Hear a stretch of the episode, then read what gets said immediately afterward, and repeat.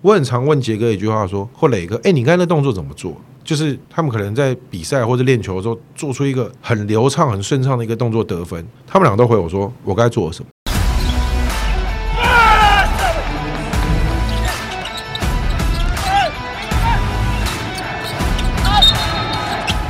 话题人物，对号入座，走哪里？球场第一排。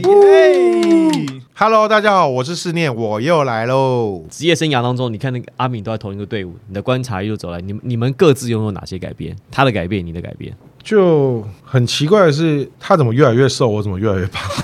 你要来你要来控制饮 食啊！哎他那个控制饮食的方式真对的啊有点他跟杰哥就是两个非常变态的人。阿敏是在杰哥后面的，我觉得他也是这样讲，他会不会不开心？管他开不开心，自己也比较 大。他也是看杰哥瘦，他才开始也，他原本就已经在控制，他没有到他有那么夸张。他有讲过，他讲过，他讲过，他说他那时候去 CBA 看到志杰这样子有效，他跟着做的。哦，是吗他？讲过，他在我们节目讲过这。学人精啊！ 没有啦，就是改变有啦。我觉得球技上的进步，这是大家有目共睹，这就个不性呢用讲。个性个性哦，哦，哇靠，个性这个我还真的是看不太出来，是不是？还是不好意思说。没有，我觉得，我觉得他个性的部分，他一直个性都很好啊。 没有啊，他对学弟会比较严格一点点啊。对，那我觉得球场上的个性他没有太大的改变，因为他一直是好胜心很强的一个球员。我觉得这个东西是好事，你不要变啊。就是，然后他对学弟严格，我也觉得是好事。我觉得这不用变，就是好的东西，或许有些人就像刚刚一开始我们聊了，这个东西会不会被外界认同，不要管学弟认不认同就好了。有些学弟就是真的，你就是要需要教育他，那没有问题。那 Kobe Bryant 在还没有建立起江湖地位的时候，也是很多人没有办法去接受他的他的跟他同队的模一些式、啊。偏执对啊啊，或这是一些比较，其实我就觉得阿敏在要求他队友的方面这一块比较像 Kobe，因为像杰哥，我跟他同队一个，两个是完全不同的领袖气质、欸对啊，就是阿敏是会觉得说，他会一直告诉你说，你必须要追上，不然你怎么样，或者我们跟我一起我们打怎么一球起赢球？我我哦对怎么对对，我刚才没问剪题掉，没问题。就是怎么跟我怎么跟我一起赢球，你怎么跟我一起上去打球，我我来这边的目的是要赢球，我不是来这边交朋友？对交对交朋友，或是来这边教你。可是杰哥的概念是不一样，你做不到，我也不骂你，我做给你看。所以两个压力是不一样的，就是可能一边的压力是比较直接，另外一边的压力是，哇靠，杰哥都做，我我不做行吗？我赶快要去跟上杰哥。所以他们两个的领袖气质是不同。那我觉得阿敏以前到现在球场上的个性我没有太大的变，好胜心强，好事。呃，对学弟严格，好事。然后比较敢发于自己的意见，好事。。好事对，因为你总不能都没有意见嘛，没有意见的球员，那你就是任人宰割嘛。所以在球场上没有太大的问题。那我觉得球场上的进步是他开始越来越去想要去改变篮球这个环境，不管是从一些基层的教育，然后一些公益的活动，一些甚至现在的工会会理事长，我觉得他开始想要改变篮球这环境，也一起就是经营自己， 不是这样讲。没有啊，我觉得是好事啊。只要他把自己经营的好，他的力量够强，他就可以改变这环境啊。你本来就是啊，你有你空有一番理想，但你的力量不强你，要先有话语权吗？对啊，对啊那你对是没有太大意义的啊、所以我觉得他在经营自己这个想法没有什么太大问题啊。只要他的最后出发点，不管你的出发点是为了什么，你只要有做到对篮球圈是帮助的，那就是好事情。你知道为什么问你这个问题吗？因为先前 Brian 就 Empower 的 Brian 博伟，他有来我们这边录过节目，他说他曾经就是帮你、阿敏、志杰还有顶哥对四个人一起训磊练。哥，磊哥，哦，磊啊哥，磊哥，磊磊哥，磊哥，，磊哥，磊哥，对对对，帮你们训练这样子。然后我们那时候我就问了，他就讲说阿敏很对自己很要求啊，练习的时候来真的啊，你们彼此的好胜心对抗啊竞争的意识都很强。这个其实我我我们都就是能够理，就是都能够猜得出来，就哦，嗯，这个不意外。那我们那时候就问他一个问题，说，哎、那在这四个人当中，谁的求知欲最强？就谁会在场上问问题，说，哎、为什么我要做这个动作？为什么要做这个？我们都以为这个答案会是杨敬敏，就他说是你，我他对他说你，他说你应该说你的求知欲非常强，哦，对对对是，从小时候开始吗？还是因为我觉得你如果要做，就要做到最好嘛。不然你就不要来这次训练了，浪费时间。对我来讲是这样，所以问题是你的好奇心吗？出自你的求知因欲为吗，我如果不了解它的原理，我怎么能把它做到最好？就是有点像是在那个啊，就是去比划而已啊。就是比如说党人，他们也有讲过嘛，党人那为什么是党这个角度？那为什么是走这一边？类似这等等种，的就是像 Brian 那时候在训练一个动作，或是他在讲一些细节，一定有他的道理，不然他没有必要讲那个出来。对对，那我们当然也可以做到跟他一样的东西，甚至假如说可以比他更流畅或更好，因为就是有些球员他的身体条件可能就是比较，但是 Brian 他有这些观念跟细节。那我想要学的是，如果我还可以把你这些细节跟观念学起来，那我才会知道说怎么样可以把这东西用的更对的时间点。对，我在什么时间把它用出来，对对对我怎么样会更有对效率？所以对， OK 所以我才会一直去问他说，呃，这个东西为什么要这样做啊？这个东西做这样子的原因是什么？对，感觉好像很烦呐、但是他他大概也知道我问的意思，就是因为如果我不了解，我其实我在场上，或是你你叫我做，我做得出来，但是我不知道什么时候要我做不啊、知道为什么这样做。对我为什么要这样做？而且你没有叫做真的去了解那个精髓，这东西做起来它就是像就是大概就是三分样而已，呃就没有那个味道。就你纸知道吗上谈兵啊。对对对，类似这对种东西。对对对因为我那再加上我可能没有他们三个天分高了，他们可能一知道怎么样随时随地用出来。因为我说真的，我很常问杰哥一句话说，或磊哥，哎、你刚才那动作怎么做？就是他们可能在比赛或者练球的时候，做出一个很流畅、很顺畅的一个动作得分。我说我靠，就从来没看你练过这个，你是怎么做？你再做一次我看一下。因为我们以前就喜欢模仿对方，就是把动作再夸张，就变成好笑，当做我们的休闲娱乐。他们俩都回我说，我该做什么？做不出来出，没办法做一次了他。们不知道他们该道理，他们就是反射动作就做出来。顶尖运动员，哇，顶对尖运动员那你就要再做一次，我该到底做了什么？那我就大概做一次给他看。他说，是这样吗？对他刚才说，我看有这么 K 吗？对他们就是，但是我会喜欢问的是，因为而且我本来就是对。就是教球这块就是蛮有兴趣的。那如果我我那个时候我大概就是我有在带一些夏令营的，然后那时候我们也有做一些纯粹做好事的，都是带小朋友。那我觉得这东西是好的观念，我也想要学起来带给那些小朋友。我跟你讲一个故事哦，这个跟篮球没有关系。你知道王羲之吗？嗯他不写《兰亭集序》吗？他在写的时候是让他喝醉了啊，啊，有点小就是半微醺的状态上，就是写出来写写写写写。他酒醒了之后，然后说：“哇，你这字写的真好，你再写一幅送我。”他写了很多次，没有办法再跟先前写的一模一样了。真的，我们没有在影射 什么，没有白也是这样啊。对啦，对啦，对啊啦，这都在喝醉喝醉的时候，没有那个，那就是已经那个啦，内化成自己的东西我了。我我我我这我讲这故事，只是要因为刚才师念他讲说，像阿鼎或者是像像田磊，磊或哥者是像像杰自己，哥他们做这些动作是当时人最基本的反，应，就是基本的反射神经做出来的东西，所以它不是能够被复制的东西。对就像我明白刚刚讲兰讲王羲之写《兰亭集是序》，那个就是号称书法史上最珍贵的作品嗯。它就是在当下福至心灵，他有那个感觉，他做出来。可是当那个感觉跑掉，或是那个情境不在的时候，它是没有办法被复制的，所以才叫艺术品。没错，但是所谓的，如果回到篮球，你的反射动作的所有的基础来自于哪？就是你的基本动作，啊，你的训练。你的训练，你就是要不断的反复训练，你才可以让它变成说你的呼吸的一部分，你才可以反射出。我们憋气憋久会知道干嘛？哦，要吸气，嗯，它才会变成一个反射动作。所以这就是他们我很佩服的地方。哎、你会不会觉得现在年轻球员问问题问太少，都不主动开口，都不问问题，问他什么问题都没问题？对，永远没问题。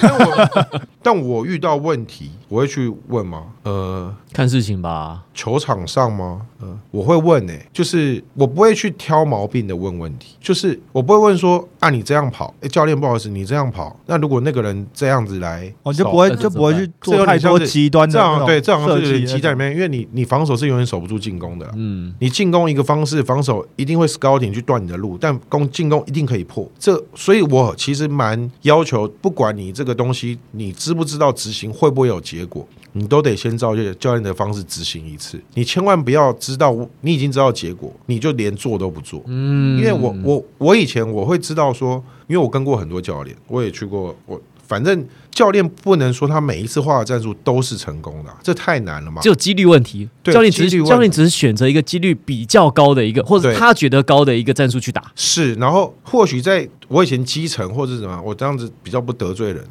就是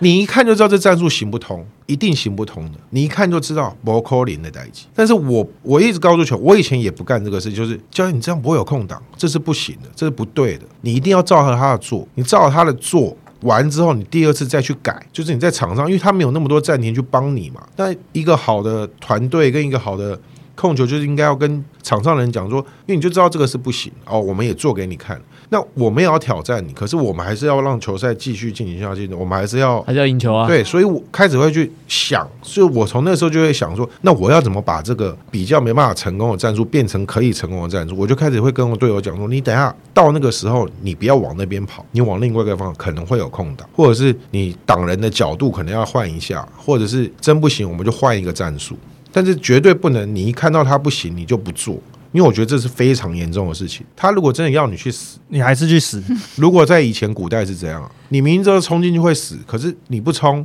你就是不对啊，你还是得冲啊。谁知道冲了你会不会搞不好？就活下来了。但是我是觉得这个是大忌啦。我觉得教练的话，你不管怎样，你不能第一时间反驳。那至于我问题，我只会问说，我比较会问的是，那我这个时间挡人的时间点是怎么样？就是大方向对我，我是要让这个东西是，因为教练画一个战术，他的路线跑位一定有他的道理。但是当那个时候不是看得那么清楚，或是我觉得那个东西很重要的时候，那我会反问他一次，就让他再讲细一点说，啊，我这个时候我是要从这里出来，还是从这里出来？因为其实从两条不一样的线出来，其实那个结果结果可能会会差完全不一非样常多，所以我会去问这种细节是对这个结果会结果有会是好有的，变化但我不会去问那种。变化式的，对，就是不对啊！啊，你这样跑，要是他这样守怎么办？那你就这样跑，不对，那你这样，呃，他又这样守，那是我跟你讲没完没了那。没完没了。我比较少问这种问哎、题，你好细腻哦！很多人说你是很细腻的人嘛，我觉得你想还法啊好跟你看事情很细耶。就你在细节上面，其实你花了很多，不不论是观察，或者是你是一个会很看到小细节的人。我会看，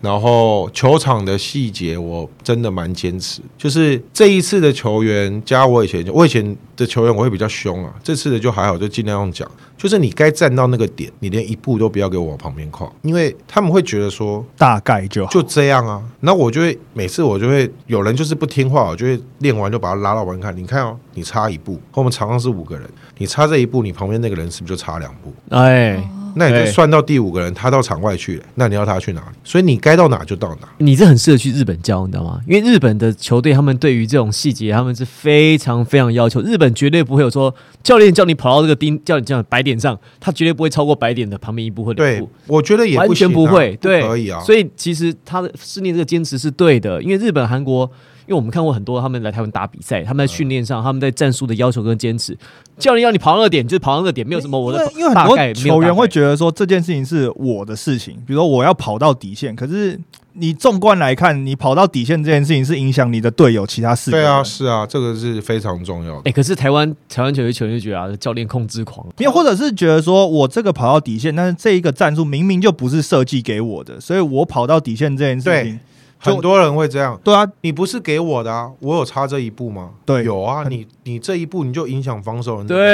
你对啊可能、你可能没有挡到你，你人家追出去你就防差了好几步，为什？么要特别说？哎、你站在这里角落 corner，或者是你站在这个三十度，你就是站在三十度。那个人一进来的时候，你要再往上走一点。为什么你要往上走？你会觉得说根本就不干我的事因啊、为这波战术根本不是我身上啊、可是你你有走跟你没走这一步，就影响到防守人有没有办法去协防。对他要不没要有办法协防？对啊，那你说控制狂、控制欲很强，呃，有些教练会这个样子，但我是不控制你怎么打球了，你想要怎么打，你就不就是你想要用什么方式得分不，是不是，我的我的意思是这样，我的意思不是，我的意啊思说，日本的教练这样跟球员这样做，球员去执行的，跑出来一个战术，所以我们说日本的战术技战术纪律很棒嘛，啊棒球、篮球、足球都是嘛。没错，可台湾的教练如果这样要求球员的话，球员就会说教练在教练控制对狂。，控制狂，没有、哎没有人在没有人在控制你，我是让这个战术变更好，但对是你跑到那个点之后拿到球，你要怎么用你的才华跟天分去处理完这个球，那就是你的没本事错，没错，我没有控制你到夸张，你到这边接到球之后，要给我往右边运两步之后，一个胯下运球，假装投篮，一个 inside out 进去之后，假装上，这时候有人上来封，又一个右手勾传给小顶，然后灌篮得分，那才叫控制狂。没有后面的东西就是你自己表现，前面要控制的就是不好意思，你今天要去上课，你就是得做二零六，你不要给我 gay 搞做二零七，那你就会做到不到哪边 去。对对对，我只是这样。那至于你怎么到学校，你在车上你要干嘛，那是你家的事情嘛。你要听 CD 随身你的嘛，你要听音乐，你要看书都可以嘛。但是麻烦你就这时候乖乖的坐这台车就好。对对啊对对，意思是这个样子是是是是这样，对啊，所以就我是真的承认啊，在不影响团队的时间跟节奏下，我有疑问我都会去问，尤其到我年纪越来越大的时候，就是越快退休的时候，像呃，我蛮常会问一些前辈，就是哎，诶为什么你这个时候会做这件事情？那他们就会即使不同队，我也会问，啊他们会回答吗？会，因为我会挑会回答我的人问。有选过，哦对有选对过。哦，像像谁啊？哎，我也问过苏哥啊，哦，OK，龙哥、许哥，其实我都问过啊。然后其实带过我的我都问、然后他们都非常乐于跟我分享，因为我不是问战术，我是问一些为什么你这个时候要做这样的安排或调整之类的。科比在他第一年对 Jordan 的时候，他们那时候在对位的时候，嗯科比就问 Jordan 说：“哎、你们在你在背框单打、你在转身的时候，你为什么要这样做？你为什么要这样做？”然后他还问他说：“那如果说我要守住你，或是你要守一个人的时候，你会看他什么地方？”Jordan 就跟他说。后来科比还真的就按照 Jordan 的这些建议去做他技术上的调整。所以其实你跟即使不是你同队的队友，或是不是你同队的教练去问的话，其实人家是会回答你的，因为这是、会啊因为这是双方对于技术跟对于这个篮球上面，我们希望能够打到交更流好讨对，论，这就这是像是说一个两个剑客在互相对在互相对决，他们会见招拆招，然后呢，他如果说技术上有什么，哎，你刚才这招怎么样再使一次？所以他因为他喜欢，他希望就是能够找到一个更强的敌人，他希望就在在技术上面的对决能够能够更提升一层，所以他希望你跟他一样强，而且他们希望能够找到一个对手没。有错，而且 Kobe 在问 Jordan 的时候，其实一开始他是在问这些东西，但是其实对 Jordan 的态度来看，Kobe 是你已经先示弱，你证明我的东西比你强。啊你开始在问我说哦，OK，我要怎么守住你？所以一开始就是你在示弱了嘛。那 Jordan 他只要不要那么的夸张或者是什么，他一定愿意教小老弟的、啊。而且因为我也知道你气焰很强，全联盟都知道你 Kobe Bryant 气焰最强，但你主动来问我，代表你已经认定你气焰再强，我还是现在在你之上，啊所以你才会问。是你来跟 Jordan 才我愿意学的，对，啊，那不可能。如果今天 Kobe 是说，哎、你去帮我问一下 Jordan，他不会理他嘞，不可能的因啊为。我直接问你，代表我已经，我已想经跟你学东西啊，我想跟你学东，你可以被教我，就是你比你你这一块，我承认你比我强，但是你教完我之后，未来不一定。对对，可是当下的时候，Jordan 是有一种，哎、我被认同，他知道我很好，所以他才问我，不然他为什么不去问别人？嗯，会不会他也问别人？我是觉得比较有可 少。能哎、有可能，你是一个迷信的人吗？我蛮迷信的、你的迷信在生活上吗？还是在球场上，球场上？哦，生活也会，你的迷信到哪一个哪一个层级？我们这边有一个很迷信的人，我也很迷信啊。来真的来假的，两他他打高尔夫的啦，哇啊，，高尔夫有有有有就是有牌的，就是我只要那天要比赛，我早上就一定要做一模一样的事情，我一定要买 r e b u 然后我一定要，然后到球场前多久我要喝完这种。然后如果我那天没有做到，我就觉得全身怪怪的。我差不多啊。你也会这样吗？我如果我今天赢了这场球，我隔天比赛会一模一样的节奏做一模一样。我吃什么便当，我几点去买什么，然后我今天去我有去 Seven 买，假如说 Energy，我就会去。然后对我也是，我也会做一样的一样的事事情，一样的事我连们早餐都是一样的，我也会啊。我也会啊，对是一样的。然后如果我今天因为时间的关系，或者是我去 Seven 买不到 Energy，我当下就觉得浑身不对劲。我觉得今天完蛋了，然后我比较，我我要说这样开心吗？我唯一可以改变我的 schedule 就是我输球的那一天。哦因为我下一场我就可以换。可是我还有一个迷信，就是我迷信到、哦我要讲，我们以前台皮也很迷信啊。怎么说？我们那时候是有些不迷信的都被我们逼 到迷信然嗯啊。后一起迷信，环境会改变一个人啊我，们那时候我记得我们是打季后赛吧，忘记跟谁。然后那时候我们住在红馆对面有一个饭店，全队都住那。那我记得以前很很感动的是，我们走路去白馆比赛，我们因为红馆那旁啊，我知道那边个什么以前什么首都饭店嘛，对对对那对那那那那我们走在路上会有车子停下来摇窗户跟我们说加油，然后有跟我们那时候迷信到就是我们这场赢，我们的便服就不换，突然穿同一套衣服进进出球场，就对啊， 就是我们今天假如说我穿身上这套去比赛，那比完我一定穿这套回来嘛，因为我们比完就回饭店，然后就洗澡。上来讲衣服就拿去洗嘛，我们赢了之后隔天如果有比赛，我们那套衣服不换。我记得我们那时候好像三连胜， 哇！你知道那个马路走过去有多臭吗？而且人那么多，对，然后就不准换。然后在之前忘记了，反正前一轮反正就是因为前一轮有人换了，我们一出去看，你干嘛换衣服？我说怎么了吗？就我们隔天就输，后来打到冠军赛嘛，然后就不换，好不容易那第四场输了，哇，你知道输了之后，其他开心啊！开心哦，我终于可以换一个新的衣服 了，不然那个真的是很夸张。然后我在场上的迷信我自己啦，上了场每个人鞋带都会掉嘛，那我一定要从左脚开始绑，再绑右脚。那如果我是右脚鞋带掉，我要把左左脚鞋带拆开，你是说你明明没有掉那个鞋带，但是你一定要从左边开始绑，所以你要从左边。我也我也会这样子，我到现在出门啊，我右脚鞋带掉，我还是会把左脚鞋带拆开，然后绑左脚再绑右脚，不然我就会觉得有不好的事情要发生。我是我是只要要上场打球的时候，我一定会把鞋带先拆掉，重绑一次。就是我已经绑好，我会把它拆掉，重绑，我然后我才会觉得说，哦，我准备好要准备打好球。就是对对一对个安全感啊，仪就是式感对，让然你后觉得我要开始面对这个事情了。对对，就是对于球场这东西，我还蛮迷信的。场下就就就就尽量尽量不要再那么迷信，哎，你就他综艺玩很大好玩吗？好玩啊！而且我觉得真的很幸运啊，就是有生之年我能上到这么算台湾这么指标性的节目，综艺这节目么热门的综艺节目，真的是运气很好。对啊，然后很特别的经验呐、然后刚刚好当下，因为是 Kid 打给我嘛。然后打给我之后，他平时不大打给我，突然打给我，然后我一听没多久，我大概有猜到他在录影，对，然后我就有配合他讲了一下，然后我因为我觉得，因为我觉得也好玩，然后自己我们大家好朋友，然后他就说你明天要干嘛？我说怎么了吗？他说你要不要来高雄一趟？就还真的，我们那个礼拜在高雄比赛，我隔天还真的就下高雄，我们要去高雄先练球。哦，然后他就直接讲说，那你明天爱河什么几点可不可以？我说你几点？你跟我们那个就是球队，我们公司的敲一下，只要不影响我们练球时间，我 OK 啊。他说啊，那就当你 OK 咯。然后我当下是觉得真的假的，但其实我是非常开心，因为我是很我是玩粉啊，我是真的很喜欢看这种玩的啊。然后然后那个当天要去之前的晚上。坤达也传讯息给我，他说：“你竟然去黄队不来黑队，那昆达是黑队 的，对，我说你又没找我。 对，然后但我是很开心可以去，而且我觉得，我觉得真的就是一个，就是能上到这样的节目，我真的很开心。那我也很希望，就是有更多的一些篮球人有办，就是不是有办，就是有机会能去多上一点这个节目，就是不只是去提升曝曝光啊曝光，然后你提升自己的知名度，你也可以提升联盟，也可以提升自己球队，然后甚至是外界的人不知道多的认识篮你球员私底下是什么样而。且我觉得，其实就是对于球员的应对进退会有很大的帮助，因哦，为、当然，因为你你很多都是从小打球打到大，你可能就面对学长学弟教练，就这些人，你很少跟外面的人接触，那你也不知道外面的他们怎么沟通，怎么做事情。我觉得其实这个反而是比较大的帮助。没错啊，所以这个东西我要谢谢黑哥啊，就是呃，我不能说我应对进退的很好，啊就是至少我比较不会那么害怕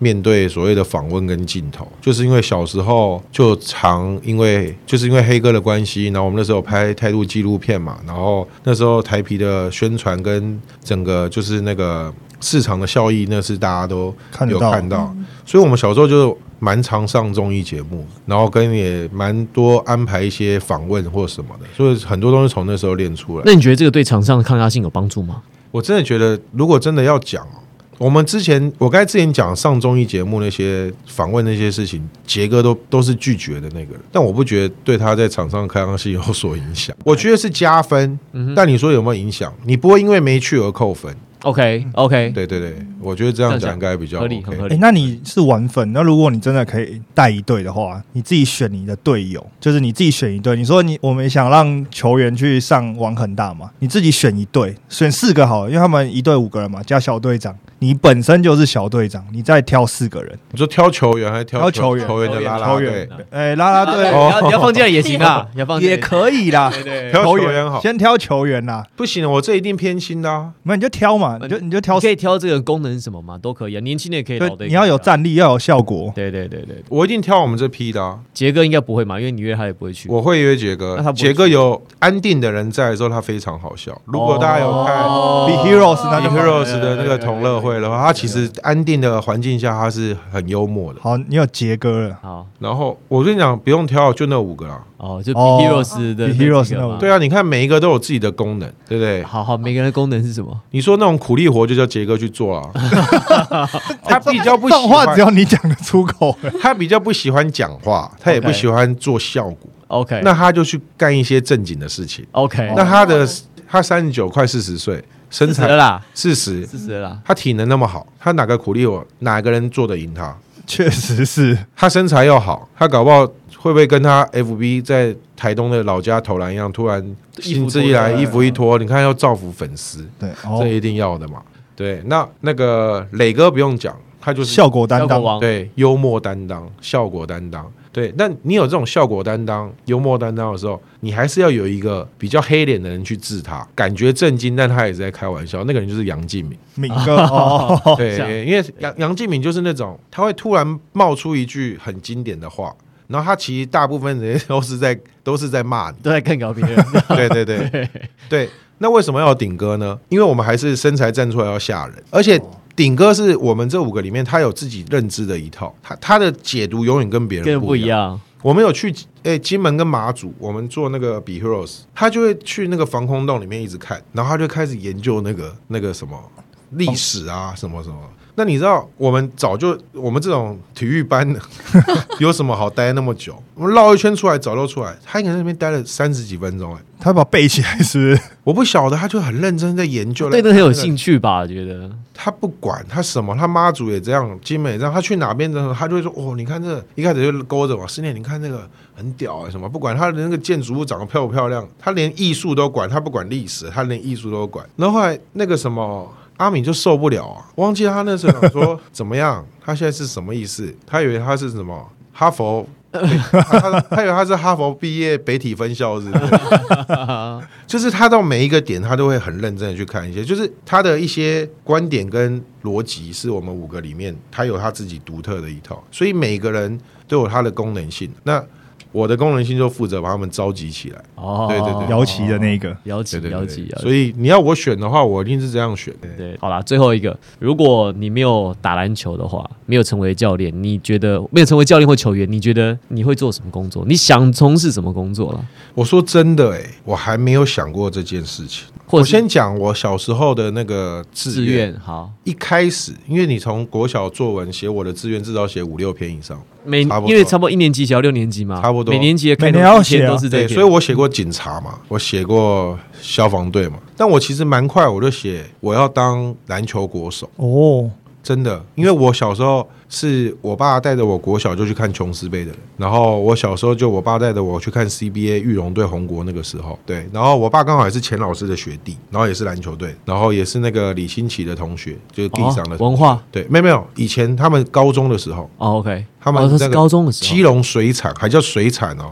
就现是在海事嘛，对不对？海事是现在嘛，嗯然后以前叫水产，所以我我爸就等于是另类是杰哥的学长，所以我从小就很快被我爸拉去接触篮球这个东西。然后我那时候是深深被琼斯杯吸引到，然后我那时候就觉得说，就光哥、三哥、龙哥他们都在打的时候，我那时候觉得我很早就写说我要穿中华队的球衣，然后当中华队的国手，哦，那你有做到哎、你是对啊铃木一朗哎、我算是愿望成真。对啊，铃木一朗也是小时候说我的志愿是我要成为世界第一的棒球选手。哦，那我的比较小，那世界第一呢，我可能做不到，但我真的蛮小，好像到五年级，我记得我就写，因为我记得是四五六年级，我爸最常带我去看。对，那如果说不打篮球要从事什么工作，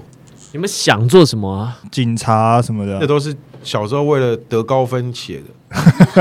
哎，哪一篇真的写得到高分了吗？呃，分数都不低吧，哦，会写，蛮会会写。蛮会蛮会胡胡乱的。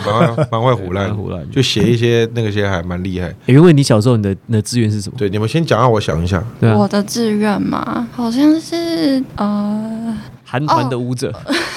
有啊， Dancer 有一个是舞蹈老师，舞蹈老师啊，然后有一个是当主播，还有呢，就这样，就两个。哎、你知道我讲到我的志愿这件事情，我想到一件超好笑的。小学二年级那时候，好像是我第一次写我的志愿，然后呢，那时候我就不知道什么叫我的志愿，然后老师就说你就写你想当什么人。对，老师你想当谁这这样样子讲？对，啊，我写一篇，那个老师打电话给我妈，那你小孩理解有问题。我写说我想当原住民，很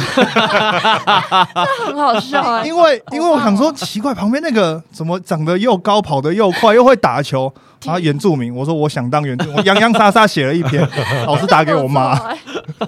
真的不错欸我觉得不错哎、对吧、这一篇可以。对啊，然后就被我我妈还问我回来之后说你真的想当原住民？我说， 然后我还问她说怎么当？ 对啊，就是你妈说重新投胎你妈说吧，完蛋了重新我投可能要胎。再去找一个原住民的老爸，我想完蛋了，这个 你可能要换老爸没才有救机了 会。所以我就后来就知道哦，志愿是一个职业的意思，不有没是有你想当谁。面但我觉得你回的很好哎、对啊很赞欸对啊，我就是真的把这件事情有思考过的啊，原住民是台湾的骄傲啊，对啊没有问题的。对啊，但念哥，你有曾经想要就是往当原演住艺民圈吗？演艺圈发展吗？ 我还好哎、那时候，因为我们前几天就刚好就放了首正歌嘛，然后我就一直在查你们资料，然后 YouTube 的演算法就一直推给我，就是你们零六年、零八年什么去康熙啊、去国光帮帮忙的影片，啊，然后我就觉得就是，就我那时候看零六年，然后你去康熙的影片吧，我就觉得天啊，就是那时候你就就是很跟像现在是长得很不像，真长的很像是就是呃长得很像林俊杰的陈宥维，就是啊，长得很像林俊杰的陈宥 维很。复杂哎、我我我想一下这个这个怎么合成？那时候你讲话都是很就是很短，哦，你说个性很像陈宥对维就。是很他说长得很像，陈宥 维，我的然后就长得很像，他走的是可爱路线。 长得很像我们那时候台皮帮我们抓的头发是走杰尼斯路线，好不好？对啊，那个哇，有多翘抓多翘，后面有多长留然后多 那长，个念哥又单眼皮，就很像是林俊杰。你说走演艺哦，真的是来不及了啦，毕竟自己把形象弄得那么 差。对，但是就是没有排斥说，假如说什任何发么展对哦 YouTube 或者是什么，我之前跟磊哥还真的有想过要干 YouTuber 这些。你不是去问那个他 key 的到吗？现在还在被他骂，你们他妈浪费我一 集，我该不然骂脏话。对啊，就是有那进时候度了真吗？的现在有有有开始有在讨论。我我觉得我还是没有后悔走到篮球这条路、欸。那从事什么工作？其实我我之前跟磊哥有聊过一件事啊。如果我们真的有一个能力，或到一个时候，就开个民宿，很 chill，就每天就这样子，然后也可以找时间，就是教教小朋友打球啊，或什么的。然后也你可以有一个稳定的收入，但是你就是重点是一定要 chill 啊、哎、这个很有搞头，你知道吗？我现在现在你想，因为现在很多篮球的夏令营或篮球营队是怎样？是爸爸妈妈要接回去的，你知道吗？哦爸妈要下下午要接。但如果说你看那个民宿，你就夏天的时候、冬天冬天的时候、寒假暑假，你有一个球场，然后呢，这民宿小朋友就住在里面。哦我跟你讲，赚翻了，我要绝对 T T 爆满。家长只要不把小孩子接回去就棒。对啊，因为他们家长就是就是可把能要就是想要有个地方有放点小像孩是啊，另类的安亲班呐、对啊，对对对，但对但哎概念上但但但是你那个期间限定那啊，那个民宿如果有球场的话，那个小小朋友就晚上就住在民宿里面我，知所以他道就是礼拜一来，礼拜五再接走就好了。对，这个告其诉实是还不错的。这绝对赚翻，但重点，我们有违背我们的第一件事啊，是什么？不求不求不，求。 对那时候我可能就 要要顾小孩，我可能就要重金聘请 Brian 跟一些安亲班的老师来， 对，然后你们孩子求，对，还是要求，就是有想过啦，就是有想过，就跟他们讨论过，哎、如果可以，就是篮球还是我们的主业，但我们如果还可以这种副业，不管是开间店啊，做个生意，哎、你没开过吗？你没有我开还过，真没有、哎。你没有任何副业过？我副业大概就是可能投资吧，但我没有是真的。我知道，就是有一个开开呃一开个个店什店，么的对，因为我们这五个里面应该只有小鼎开过，他之前开过大哦什房么东热嘛潮，嘛，餐哎、对，大房餐餐厅厅，餐对对厅对。那你说杨敬明的不，他们家的不知道那能不不能算啊算，吧可是他玉里把面 馆，玉里妹妹，杨哎他改名了，他叫杨敬明美食 坊，真的假 的？假的，上网 Google，好好好好好，哎，上网 Google 我不知道有没有，但一定是去玉里，他那间我小时候还在台北的时候去，他叫玉里面，对他就写玉里面，对，后来我过到台湾大吧，忘了做纯粹做好事的时候，我又去玉里，我看不对啊，他怎么名字改写杨敬明美食坊？ 杨敬明玉里面美食坊，真的有。哦我小时候去的时候，因为他爸爸妈妈会放很多合照，就是球场上的照片，然后就是我们以前台皮的嘛，然后有他跟杰哥啊，然后我啊，然后什么就放一些照片。我第一次去的时候还有，我第二次去的时候，上面的照片全部都剩阿敏在 CBA，只留一张他跟杰哥在场上对抗的照片。 我说这什么意 思？就因为知名度实力不如杰哥，你就把我的照片拿下来嘛。然后他就说没没有啦，那个那个照片那个小朋友手脏暗黑掉了，好随便你随便骗你。好啦，我们今天很开心，请到室内来聊。那前半段呢，聊了他在 Rising Star 这段期间跟这些年轻球员相处的一些点滴。那后半段呢，有比较多个人的故事。那也希望大家呢对室内有更深的了解之外呢，也请继续支持，不论是 Rising Star 或接下来的新北国王。我是王柏林，我是 Henry，我是云伟，我是思念，哦球场第一排，我们下次再见了。拜拜拜拜。